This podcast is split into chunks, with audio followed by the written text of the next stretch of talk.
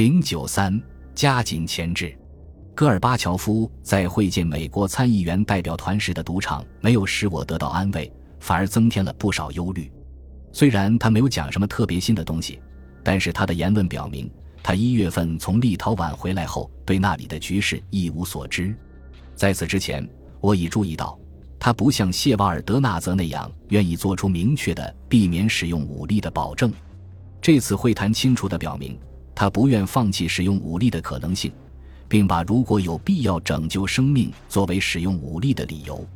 但是，任何诉诸武力的行为都可以以此为理由进行公开辩护。一月份对阿塞拜疆的镇压便是如此。戈尔巴乔夫似乎仍被兰茨贝吉斯并没有获得多数人支持的幻想所蒙蔽。虽然这两人彼此间的厌憎一段时间以来很明显。但在最近的选举期间以及其后，兰茨贝吉斯获得了压倒多数的支持。这一事实应该使戈尔巴乔夫认识到，用戈尔巴乔夫最喜欢的话来讲，他已成为一个不可回避的政治现实。相反，戈尔巴乔夫似乎相信兰茨贝吉斯自己的人民正试图抛弃他。这种天真的想法很可能是克格勃的假情报导致的。克格勃编造这些假情报的目的在于劝阻他与当选的立陶宛领导进行认真的谈判。其他国家会受到立陶宛所开先例的影响。这种观点显然是挖空心思杜撰出来的。我不时听到苏联外交部官员说其他国家担心我们开创一个先例之类的话，但是我从来没有找到任何表现出这种担心的证据。可能南斯拉夫除外。其他联邦国家的大使们向我保证说，他们的国家从来没有因为波罗的海沿岸国家独立可能影响他们的国内问题而表示或暗示要加以反对。而西方绝大多数国家并不承认波罗的海沿岸国家属于苏联，声称恢复波罗的海沿岸国家的独立为瓦解他们自愿组成的联邦开了先例是不合逻辑的。立陶宛的地位，无论在何种意义上，都与魁北克或旁遮普的地位都毫不相关。我意识到戈尔巴乔夫正在为巩固其地位做最后的挣扎。作为一个狂热鼓吹者，他会这样做的。但是我怀疑他是否真的相信这种观点。在给我们介绍情况的文件中写着，许多联邦制国家可能对这个问题很敏感。到戈尔巴乔夫嘴里，就变成了许多联邦制国家对这个问题很敏感。如果戈尔巴乔夫真的相信许多联邦制国家对这个问题很敏感的话，他在处理现实问题时将会遇到许多的麻烦。他显然确信所有居住在立陶宛的非立陶宛族人都反对独立的要求，这一点反映了他对实际情况的误解。在最近的选举中。大约有一半的非立陶宛人投了萨尤祭司的票，立陶宛东正教也积极活动，要求独立。戈尔以乔夫似乎也没注意到这一现实。虽然戈尔巴乔夫再三强调遵守宪法程序的重要性，但是他忽略了宪法赋予的权利与自称贯彻执行这些权利，但实际上限制并可能取消这些权利的法律之间固有的矛盾。从逻辑上讲，宪法赋予的权利居优先地位，他也忽视了波罗的海沿岸国家的观点，即他们不存在从苏联分离出去的问题，因为他们是被非法强迫加入苏联的。戈尔巴乔夫本人曾是个律师，这些方面几乎不可能不引起他的注意。但是，他现在扮演的角色不是律师，而是一个政治家。当法律细节与政治目标不相容时，他会忽略法律细节。戈尔巴乔夫关于他处在强大的压力之下，以及很少有机动余地的言论，道出了他为何坚持一面之词的原因。一方面是他得到了错误的情报，另一方面是他故意对显而易见的事实视而不见。但最主要的是，这是他对强硬派所提出的以一切必要手段结束波罗的海沿岸国家独立运动做出的反应。一个多月以来。莫斯科对立陶宛宣布独立所做的反应，只是施加心理压力，而没有采取具体的强制措施。但是，四月十五日这一天，戈尔巴乔夫决定加大对立陶宛的压力。我花了一整天举行记者招待会和会见来访的美国参议员。那天晚上吃完晚餐后，米切尔、比尔·布雷德利以及其他几位贵宾被邀请到叶夫根尼·普里马科夫的私人别墅参加一个小型的聚会。这既是美苏关系发生变化的迹象，也是苏联高层政治领导人在一定程度上向外界公开的迹象。传统上，外国人只在饭店或专门招待外国人的特殊宾馆受到招待，他们从来不会被邀请到苏联领导人的家里做客。普利马科夫的别墅是一幢中等大小的带阳台的平房，离市中心几英里远，掩映在树丛中。别墅舒适而不奢华。普利马科夫向我们介绍说，他在世界经济与国际关系研究所任所长时，就用他自己的钱建造了这幢别墅。总花费为三万卢布，大多数苏联高层官员居住在政府建造的别墅里，这是国家的一项补贴。而普利马科夫住在他自己的别墅，显然过得更加舒适。他非常自豪地带我们参观了他的别墅。普里马科夫长期以来一直是外交事务方面的学术专家，尤其是中东问题的专家。他现在又要调动工作了。他是苏联最高苏维埃委员会联邦院主席。但是刚刚被任命为戈尔巴乔夫新的总统委员会成员，从七十年代起我就认识他了。在一九八六年十月的雷克雅未克美苏首脑会议上，他是苏联方面有关地区问题的主要谈判者。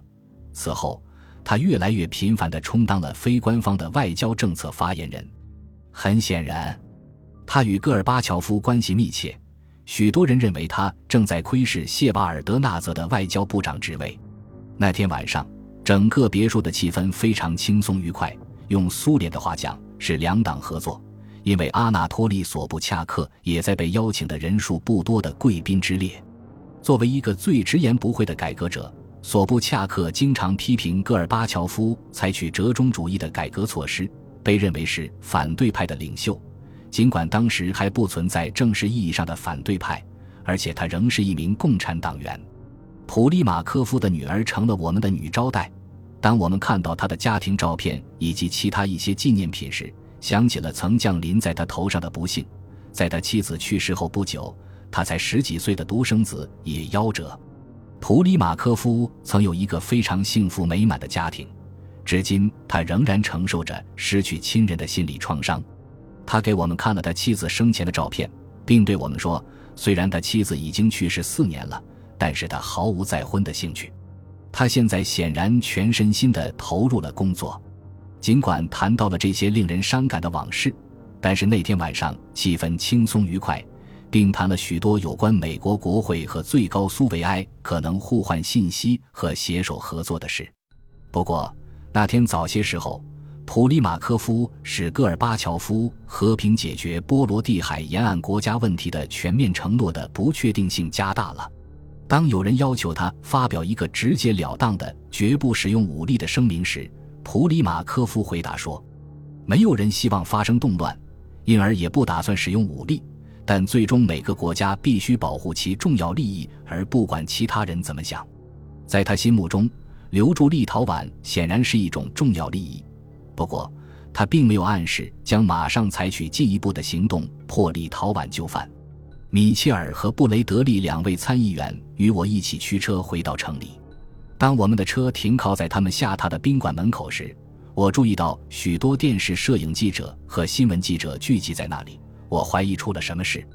两位参议员下车的时候，照相机的灯光忽然打亮，记者们一起拥上来，其中一个大声问道。你们如何评价对立陶宛采取的经济制裁？布雷德利参议员使用了他在篮球场上曾多次使用的声东击西的方法，急忙低头从左侧溜进了宾馆。闪光灯一直照着米切尔和我。米切尔向我投来一个探寻的眼光，我耸了耸肩，因为我对制裁的了解不比他多。然后他老练地回答了这一问题。他说。他不能对他还没听说过的声明发表任何的评论，但是他真诚的希望尽快开始对话。重要的是不能用压力和暴力来解决这个问题。制裁声明是参议员们与他们的贵宾共进晚餐时由莫斯科电台播发的。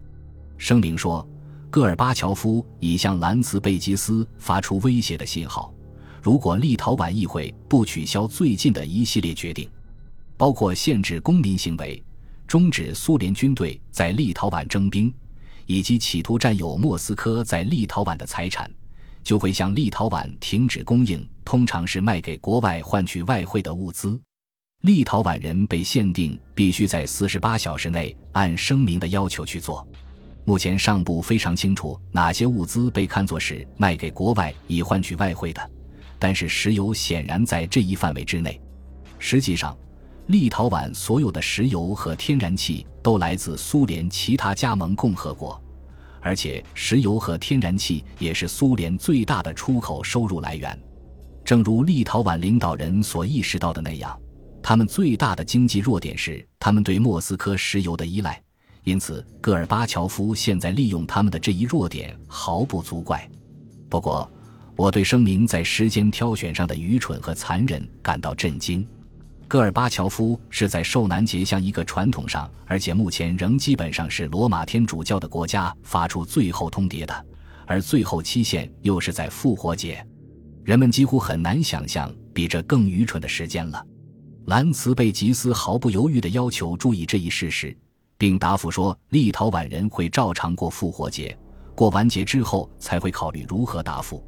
星期六早上，我与参议员们一同驱车到机场时，我们讨论了美国该做出何种反应。我告诉他们，我难以预测政府的反应。显然，总统会尽其全力阻止向立陶宛施加如此压力，但同时他也会希望避免发生冲突。以免增强苏联强硬派的力量。不过，我认为最好的办法是，只要苏联对立陶宛进行经济制裁，美国就应终止与苏联就新的贸易协定进行谈判。戈尔巴乔夫五月份去华盛顿时，显然希望能签订一个贸易协定。我觉得，如果他仍然对立陶宛施加经济压力的话，我们应该拒绝签订这样的贸易协定。在我们试图与苏联扩大贸易的时候，他却把贸易作为攻击立陶宛的武器。对我们来说，这是矛盾的。长期以来，我一直赞成在适当的条件下扩大美苏经济联系，但是这样做的一个目的是要把它作为一种潜在的手段来对付我们现在面临的情况。如果戈尔巴乔夫对立陶宛实行石油禁运，那么现在是使用贸易武器的时候了。参议员们同意这是一个恰如其分的反应。不管怎样，他们认为，如果莫斯科对立陶宛实行经济制裁的话，参议院会拒绝批准任何贸易协定。尽管我认为我们应该就莫斯科对立陶宛的惩罚性经济手段做出反应，但是我还认为避免过分的反应也很重要。那里可能会发生更糟的事情，诸如大规模逮捕或暴力镇压。因此，我们必须保持防止更严重的镇压行为的能力。复活节后的星期一，立陶宛最高委员会开始讨论他们对戈尔巴乔夫和雷日科夫最后通牒的答复。这场讨论持续了三天，最后于星期三以全票赞成通过了一项决议。一方面，决定对莫斯科提出的取消他们以前通过的法律的要求不予理睬；另一方面，组成了一个代表团，准备与莫斯科谈判，并宣布，假如谈判能够开始的话，在五月一日前将不通过新的有重要政治意义的法律。莫斯科不顾立陶宛方面的建议，于第二天即四月十九日开始限制向立陶宛提供石油和天然气。那天早上，通过输油管供给立陶宛炼油厂的原油停止了供应，天然气的供应减少了百分之八十五。虽然这些措施引起了恐慌，使许多立陶宛人抢先到汽油站购买汽油，但是他们的行为也提醒了莫斯科，如果他试图通过经济制裁来惩罚立陶宛的话，同样也会给莫斯科带来困难。立陶宛炼油厂提炼的原油，同时也供应其他加盟共和国，实际上，供应给俄罗斯加里宁格勒地区前东普鲁士的一部分。二战以后从德国手中获得。的所有石油都要经过立陶宛、拉脱维亚的一些地区，白俄罗斯以及俄罗斯自身也要靠立陶宛核电站来提供电源。如果立陶宛失去了能源供应，那么势必殃及其他地区。然而，局部的经济制裁持续数周之后，给立陶宛带来了许多困难，每个人都提心吊胆。苏联军队趁机加紧军事活动，增加军事演习的次数，并频频地在各个城市间调遣部队，进一步增加了紧张气氛。立陶宛议会终止了武装征兵法，但莫斯科认为这是非法的。国防部明确表示，他计划在全国加强春季征兵。立陶宛宣布独立后，许多文陶宛士兵离开他们的部队，回到了家乡。国防部对此反应激烈，表示对这些逃兵要严加捉拿。莫斯科也发布了强占办公大楼的命令，这是最终会导致流血的一种做法。就在发出经济封锁的威胁之前，苏联内务部的武装警察强占了立陶宛共产党档案馆大楼。这显然是为了防止他落入分裂出去的立陶宛共产党手中。爱沙尼亚和拉脱维亚选择独立恐吓立陶宛的种种尝试，也是为了防止其他波罗的海沿岸国家闹独立。但这些努力起了相反的作用，正如所有了解波罗的海沿岸国家的人所预测的那样。虽然爱沙尼亚和拉脱维亚领导人不急于马上宣布独立。但他们正以坚定的信念朝着这个目标前进。爱沙尼亚最高苏维埃兑现了爱沙尼亚人民代表向苏联人民代表大会发出的警告。三月三十日，他宣布苏联在爱沙尼亚的统治从其强加之日起就是非法的，并且宣告爱沙尼亚进入重新恢复二战前爱沙尼亚共和国的过渡期。四月十二日。爱沙尼亚最高苏维埃又以爱沙尼亚是一个被外国占领的国家为由，投票通过了一个议案，终止爱沙尼亚人在苏联军队服役。像其他两个波罗的海沿岸国家一样，拉脱维亚人民阵线在三月份的选举中赢得了该加盟共和国最高苏维埃的领导权。新议会虽然有可能采取较少冲突的策略。但他跟在立陶宛和爱沙尼亚之后，朝着独立的方向发展的决心是坚定的。戈尔巴乔夫再三强调，排除与任何一个波罗的海沿岸国家谈判的可能性，并且拒绝与立陶宛派往莫斯科的谈判代表进行对话。但是，到了四月十九日，即减少对立陶宛供应石油和天然气的那一天，他分别会见了爱沙尼亚和拉脱维亚的代表。戈尔巴乔夫的目的不是与他们谈判，而是劝他们不要重蹈立陶宛的覆辙。他敦促爱沙尼亚人撤销他们的三月三十日声明，并告诉两个加盟共和国的代表说，他们的加盟共和国只有两种选择：如果他们想要独立，他们必须遵守苏联新出台的有关脱离联盟的法律；但是，如果他们愿意就自愿联邦事宜进行谈判。并愿意留在重组的联盟中，他们可以取得完全自治的特殊地位。波罗的海沿岸国家人没有接受戈尔巴乔夫的意见，爱沙尼亚拒绝做出让步。不到两周，拉脱维亚新议会通过了一个决议案，宣告拉脱维亚并入苏联是无效的，并且恢复了拉脱维亚的战前宪法。莫斯科的施压促使波罗的海地区国家进行合作。就在对立陶宛进行经济制裁以前，三个波罗的海沿岸国家的政府签署了一项旨在建立一个统一的波罗的海大市场的经济合作协议，并将在里加设立波罗的海合作理事会，协调地区投资银行、商业协会以及其他机构的工作。但是，真正的合作只有在三个波罗的海沿岸国家的领导人从莫斯科手中夺取了经济控制权后才有可能。一九八九年，苏联最高苏维埃曾通过一项法律，同意从一九九零年一月一日起，波罗的海沿岸各加盟共和国获得经济自治。但是到一九九零年春季，情况实际上没有任何变化。莫斯科的部长们仍然认定这三个加盟共和国的工业设备是属于他们的财产，反对由地方政府控制这些工业设备的所有尝试。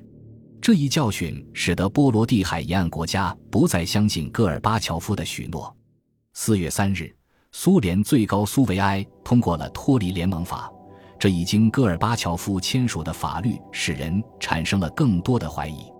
尽管理论上允许加盟共和国脱离苏联，但是他规定的脱离程序是如此的复杂和充满陷阱，以至于实际上要遵守这些规定是不可能的。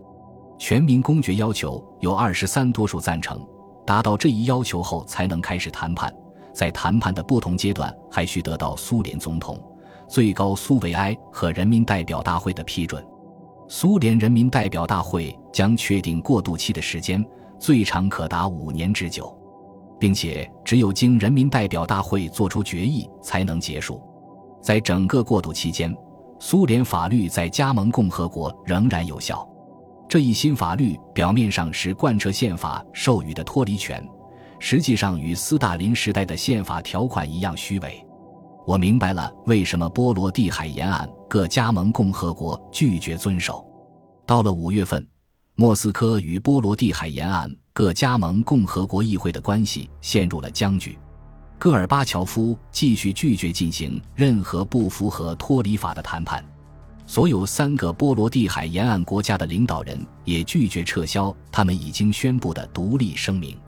莫斯科继续加紧对立陶宛施加压力，对爱沙尼亚和拉脱维亚施加的压力稍微轻一些，施压以不引起全面暴力冲突为标准，甚至经济制裁也远非全局性的。尽管经济制裁引起了一些困难和许多的烦恼，但是经济制裁不足以导致严重的损害。虽然军队和警察的耀武扬威显示出不祥，但还没有出现流血冲突。戈尔巴乔夫显然把加紧施压作为安抚强硬派的一种方式。强硬派坚决要求戈尔巴乔夫采取某些行动，迫使波罗的海沿岸诸国就范。不过，他本人也想给波罗的海沿岸各加盟共和国上一堂课，让他们知道他们的经济完全依赖苏联。不论第一个动机起了什么作用。强硬的讲话和强有力的法令有可能确实制止了将戈尔巴乔夫赶下台的企图，第二个动机却注定是要失败的。经济上的施压不足以使波罗的海沿岸诸国屈服，但其引起的痛苦却足以增强他们要求独立的决心。戈尔巴乔夫和他的顾问们认为施压会使波罗的海沿岸诸国就范，这一假设收到了完全相反的效果。本集播放完毕，感谢您的收听，喜欢请订阅加关注，主页有更多精彩内容。